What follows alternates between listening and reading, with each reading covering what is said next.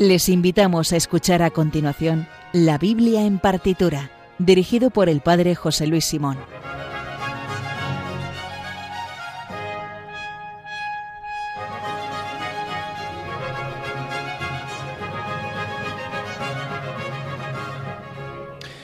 Pues saludos desde Radio María. Vamos a seguir disfrutando de dos cosas muy buenas y muy fantásticas. Lo primero, la palabra de Dios, la Biblia, y en segundo lugar, la música culta o la música clásica o como nos guste más decirlo. Y en esta simbiosis de estas dos cosas tan maravillosas es en torno a lo que eh, organizamos y estructuramos este programa. Hoy en realidad en el programa vamos a continuar con lo que empezamos en el anterior.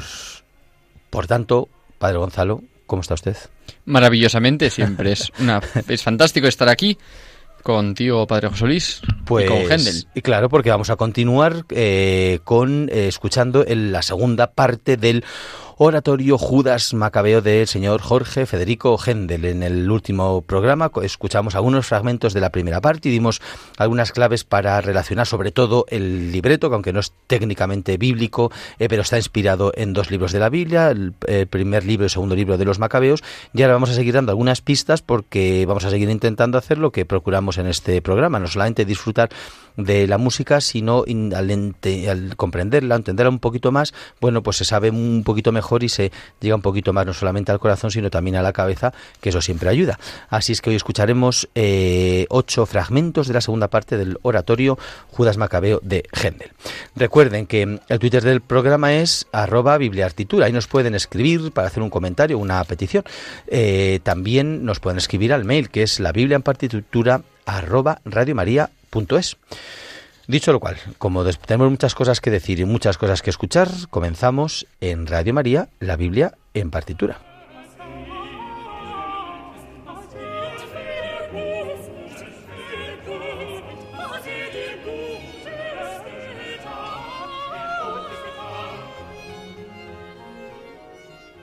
Bueno, pues entonces eh, vamos a ello. Solamente recordar que los oratorios son estas composiciones muy propias del barroco eh, que se parecen musicalmente a las óperas, que uno de los grandes que popularizó los oratorios fue Jorge Federico Händel, nacido en Alemania, pero que buena parte de su vida eh, vivió en Inglaterra y ahí compuso, entre otras cosas, 19 oratorios inspirados en textos bíblicos. Hemos escuchado ya en la Biblia en partitura algunos de ellos porque es verdad que en nuestro programa es como vamos, en realidad se podía hacer un programa que es, es fuera solamente los oratorios de Händel, porque, o sea, hacer una, una, temporada entera y no acabaríamos, porque 19 oratorios a tres horas cada uno, pues fijaros la cantidad de, de programas que, que, que, que, saldrían de ahí. ¿Y cuándo firmamos entonces? Pues lo podíamos hacer, lo preguntamos, se lo podemos pedir al padre Luis Fernando de Prada si nos, si nos hace una macrosección de la Biblia en partitura, la Biblia en Händel. Ah, pues esto sería así, cuando se acabe el programa podemos, la Biblia en Händel, que tiene una barbaridad. Quizás demasiado triunfalista. Bueno, pero nos encanta el triunfo. Oye, si es que ¿dónde, ¿cómo acaba el Mesías de Händel? Con la trompeta de la trompeta del triunfo, si es así. Si no triunfa Dios, al final qué van a ser ya nuestra esperanza. el lema precisamente de esos programas puede ser el triunfo está en el exceso. Bueno, como el padre Luis Fernando nos está escuchando, pues ya sabe que cuando, eh, cuando acabe este programa, cuando le cercene, pues estará eh, la Biblia en Händel y después seguiremos con la Biblia en Bach y bueno, y sucesivamente. Y después el juicio final. Y después el juicio final, la parusía, pero que nos pillará escuchando la Biblia en partitura. Bien. Padre Gonzalo, que nos despistamos. Vamos. Entonces, eh, como bien nos ha dicho el Padre José Luis, este oratorio de Judas Macabeo está basado especialmente en el primer libro de los Macabeos, un libro quizás un poco desconocido de la Biblia, pero bueno, si este programa le sirve para descubrir ese libro trepidante e interesante, pues ya con eso nos damos es que un es muy interesante porque es que es, un libro es el de los libros más de aventuras de la Biblia Sí, verdad sí. al final es venga leña boom qué hacemos y, y sediciones y muy actual, y porque realmente guerrillas. cómo, cómo los judíos responden ante un momento de totalitarismo ideológico y de imposición cultural. Es un libro tremendamente actual. Y además recordamos que eh, el contexto, digamos, y lo queremos contextualizar espiritual, litúrgicamente, sería pues en, en, torno al mes de noviembre, en torno a la fiesta de los difuntos, porque recordamos, ya lo dijimos en el programa anterior, es en el libro en el que ya queda como definida, digamos, la, la, las claves para eh, eh, la, la, fe en la resurrección de, de, los muertos. De hecho, lo vamos a ir viendo poco a poco. Este oratorio, eh, de algún modo, eh, musicaliza los capítulos segundo al octavo del primer libro de los Macabeos. 1 Macabeos 2 a 8. En concreto, el acto segundo eh, se centra en los capítulos tercero y cuarto. Si quiere usted seguirlo con la Biblia adelante, puede acudir allí desde su casa. Y, de algún modo, si hubiera que resumirlo, se puede resumir sencillamente con las victorias de Judas Macabeo.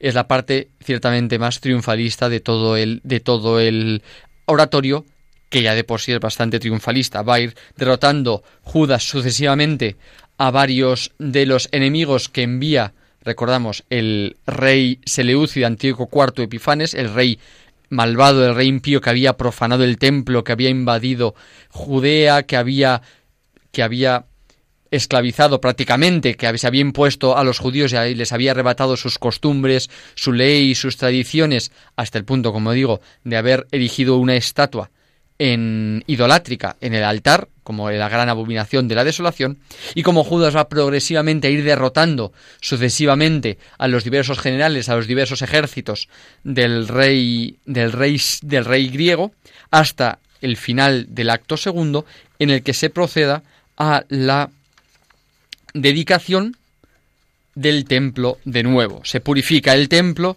y se dedica de nuevo, una fiesta, por cierto, que se sigue celebrando, se seguirá celebrando en el templo la fiesta de la Hanukkah, que coincide con nuestro 25 de diciembre. Una, una, una coincidencia en el calendario que es litúrgicamente muy interesante. Bueno, escuchamos, vamos a escuchar la primera obra. Eh, eh, recuerdo que vamos a escuchar algunos fragmentos de la segunda parte.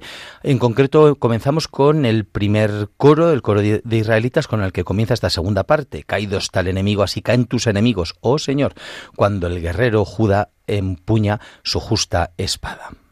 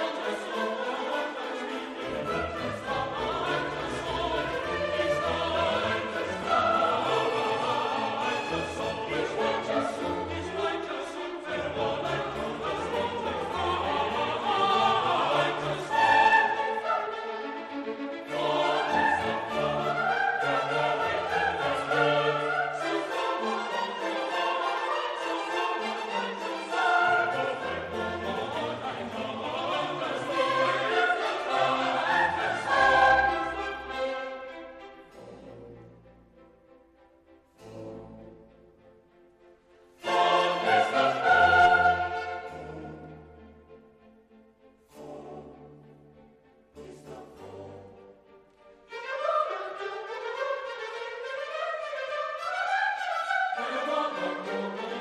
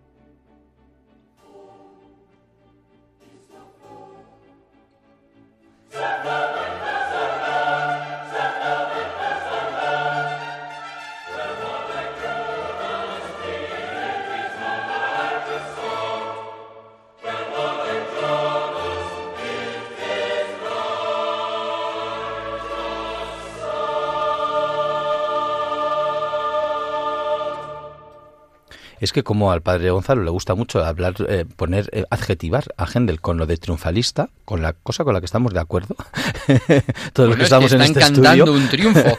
De hecho, el siguiente, el siguiente fragmento que vamos a escuchar, que es un aria, es precisamente de nuevo al cante un triunfo, pero lo interesante precisamente para leer en Händel, en esta clave que estamos leyéndolo, bueno, escuchándolo más bien, es que ese triunfo se basa como aparece en todo, en todo el libro de los macabeos, en la confianza en el poder de Dios, precisamente puesto que la revuelta de los macabeos es una revuelta por fidelidad a la ley, es decir, por fidelidad a Dios, Dios responde con una acción poderosa que salva a su pueblo.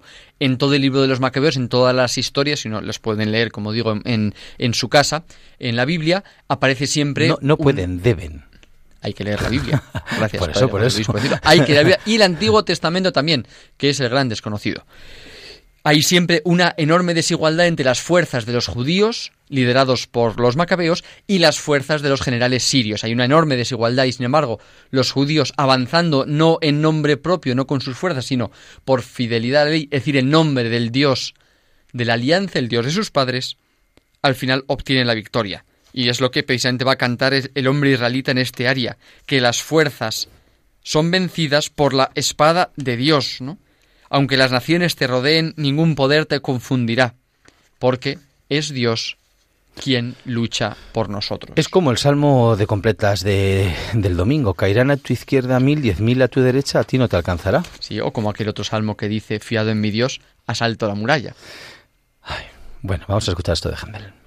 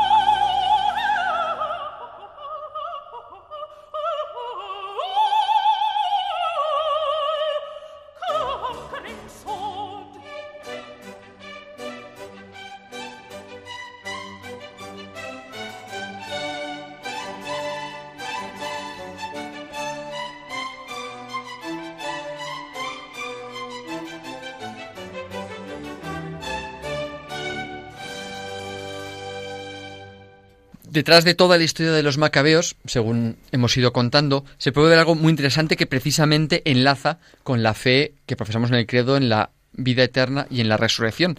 Y es que después de toda la experiencia del destierro, cada vez Israel fue tomando más conciencia de que Dios interviene realmente en el curso de la historia. Si no lee el libro de los macabeos, en ese sentido es tremendamente actual, como Dios no con intervenciones extraordinarias, podemos decir en el sentido de milagros, apariciones o con otro tipo de intervenciones sobrenaturales, sino que en el mismo fluir de los acontecimientos, es decir, en el mismo sucederse de los reyes, en el mismo en el mismo resultado de las batallas, en las mismas decisiones de los gobernantes o sencillamente en el mismo fluir de los acontecimientos cotidianos, Dios está actuando.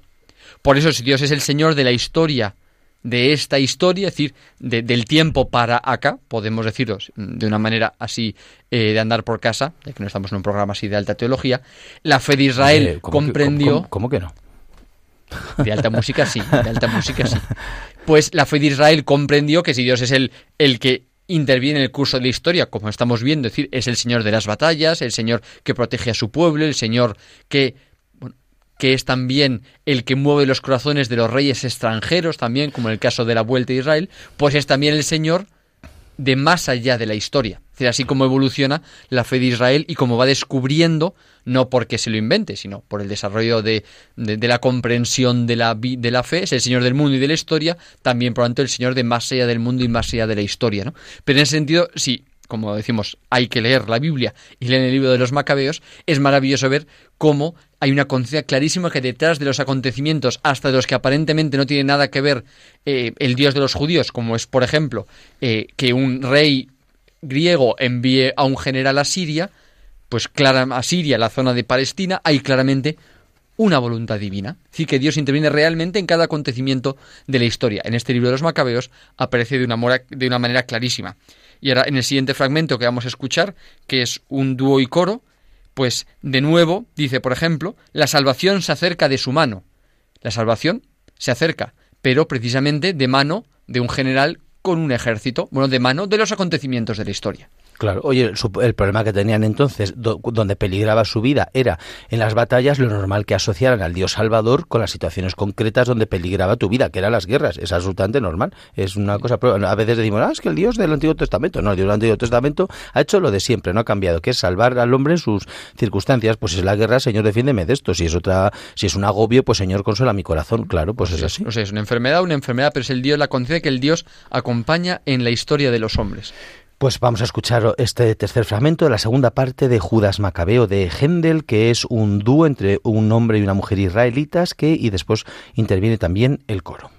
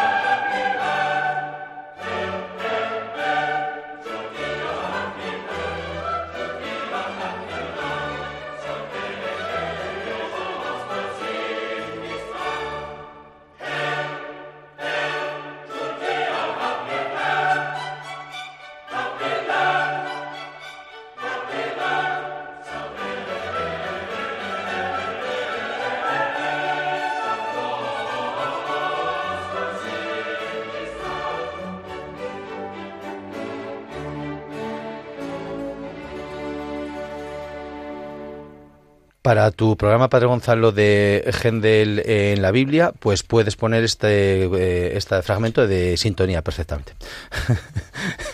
Seguimos con Judas Macabeo. Vamos a, eh, nos quedan todavía algunos fragmentos de escuchar. Y... ahora precisamente interviene el hermano de Judas, Simón, que ya ha intervenido otras veces, porque Simón es el hermano mayor, aunque Judas es el que capitanea, porque es el gran caudillo militar. Simón es el hermano mayor que de algún modo hace de jefe, de rey, podríamos decir, de esa dinastía asmonea que va a reinar posteriormente en, en, Judea. Y es Simón el que va a intervenir porque entra en, en, Judea un ejército todavía más poderoso que los anteriores, el ejército de Gorgias, mandado también por el rey Seleucida, y es Simón el que va a cantar primero un recitativo y después un precioso aria que dice El Señor obra maravillas para acrecentar su gloria, y aun tronando es digno de temor y de alabanza. Es decir, nos dice Simón Macabeo que de Dios es la causa, porque es la ley, es de Dios la que tenemos que defender, y puesto que de Dios es la causa, de Dios es también la victoria. Vamos a ver cómo suena en Gendel, primero el recitado y luego el aria.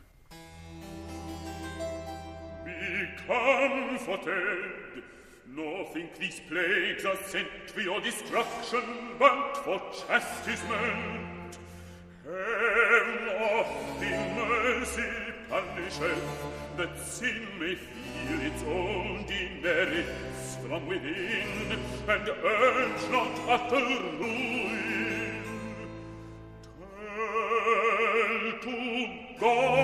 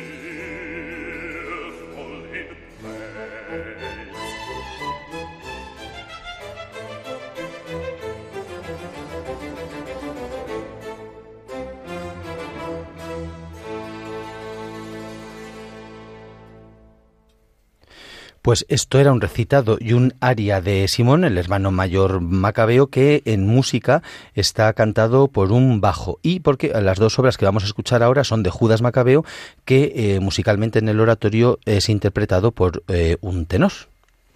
Así es, y de nuevo, como nos ha dicho el padre José Luis, va a responder a su hermano Simón eh, Judas con unas palabras en el libro de los Macabeos, en concreto en los capítulos 3 y 4, habla así, este es el texto bíblico, Preparaos, sed valientes y estad dispuestos de madrugada para entrar en batalla con estos gentiles que se han coaligado contra nosotros para aniquilarnos a nosotros y nuestro santuario. Más vale morir en la batalla que quedarnos mirando las desgracias de nuestra nación y del santuario. Lo que el cielo tenga dispuesto, lo cumplirá.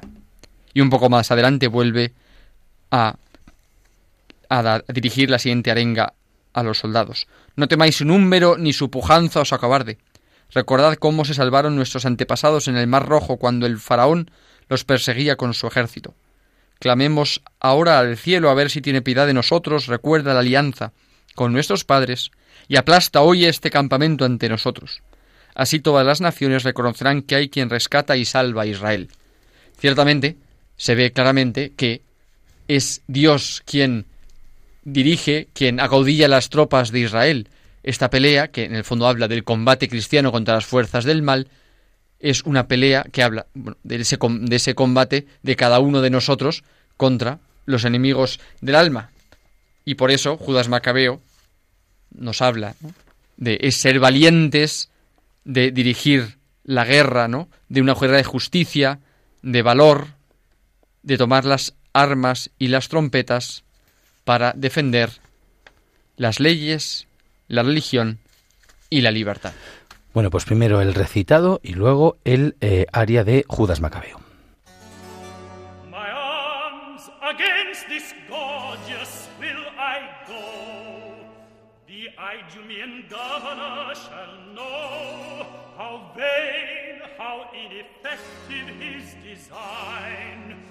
while rage his leader and Jehovah mine. Sound an alarm, sound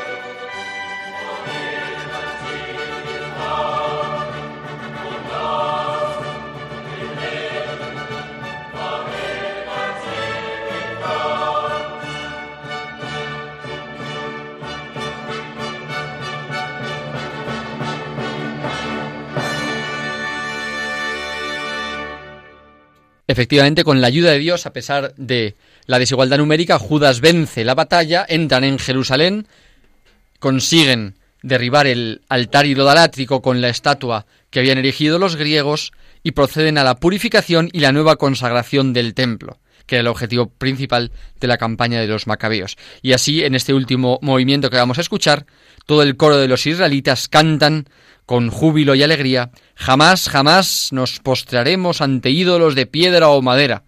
Adoramos a Dios y solo a Dios. Cantemos también nosotros con ellos. Pero es que cómo nos gusta este, ya veréis cómo vamos a disfrutar. Es el final de la segunda parte de Judas Macabeo.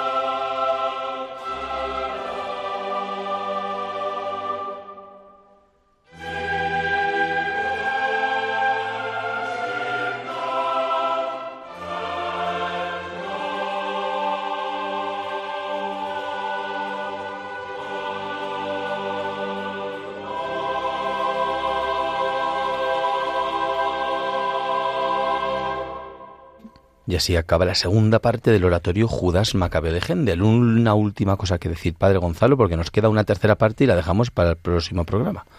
Pues que nos escuchen la tercera parte, ¿no? Pues me parece muy bien. Nosotros nos vemos en la tercera parte, Padre Gonzalo. Muchísimas gracias por la invitación, como siempre un placer.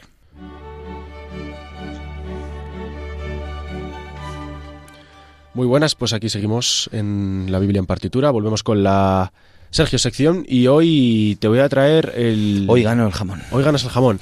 Hoy te traigo el, Laudate Dominum de Mozart, que o sea, metemos a Mozart en este selecto club de Händel. Para, no sé quién más, es Schubert... Em, bueno, y, y Händel, Händel, Schubert y Bach, que son los únicos que habíamos traído aquí a esta sección. Pues em, te traigo el, el Dominum y está es presente en una película francesa de 1992 de Claude Miller, que recibió varias nominaciones a los premios César, que son aquí el equivalente a los premios Goya, los premios nacionales de cine, pero que no fue galardonada. Y eh, bueno, pues si quieres la escuchamos y, le, echas tú un pensamiento, tú y todos los mm. oyentes de... Yo no, yo no sé si la hemos eh, puesto aquí Laudate Dominum de Mozart, así que igual es primicia aquí en el programa, no sé si la hemos llegado a poner antes. Pues me alegro de dar yo la primicia, pues vamos allá, lo escuchamos.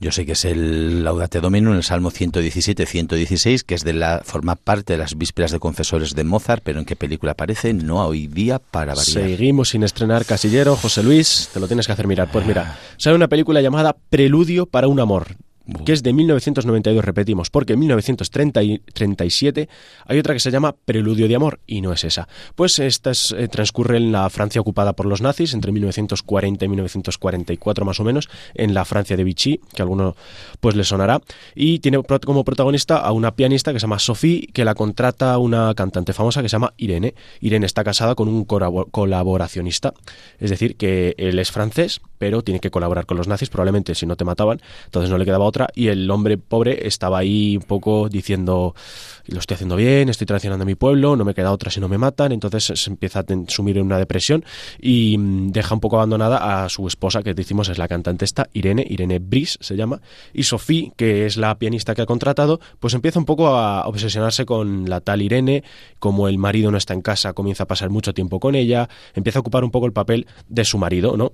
Y bueno, mm, no encontré esta película, así que no sé exactamente dónde sale el Laudate Dominum, pero me parece que no acaba bien. Y ojo, porque esta película debe ser que tiene muchas piezas clásicas. Al director, a Claude Miller, debe ser que le gustan, porque también tiene piezas de Schubert, Schumann, Berlioz, Messenet, Mozart y, Strauss. Pues hay que buscarla para ver si tienen alguna cita bíblica. Muy interesante como siempre. Como siempre, pues nos vamos.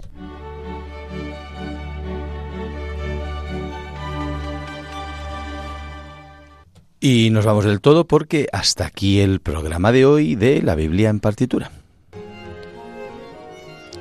Y como saben, pueden volverlo a escuchar íntegramente en el podcast que se encuentra tanto en la web de Radio María, radiomaria.es, como en la aplicación de radio que pueden descargarse gratuitamente. En el Twitter del programa, que es arroba bibliaartitura, pueden escribirnos para hacernos una petición, dedicatoria o recomendación. Y además tienen la lista de obras que acabamos de escuchar. También pueden ponerse en contacto con el programa en el mail la arroba o por correo postal en la dirección Paseo de Lanceros 2, primera planta 28024 Madrid. Bueno, escuchen también Clásica en Radio María, que una semana lo presenta José Vicente Molina y otra semana María José López. Y recuerden, lo más importante es que hay que ser buenos y si no, hay que pues muchas gracias y hasta la próxima.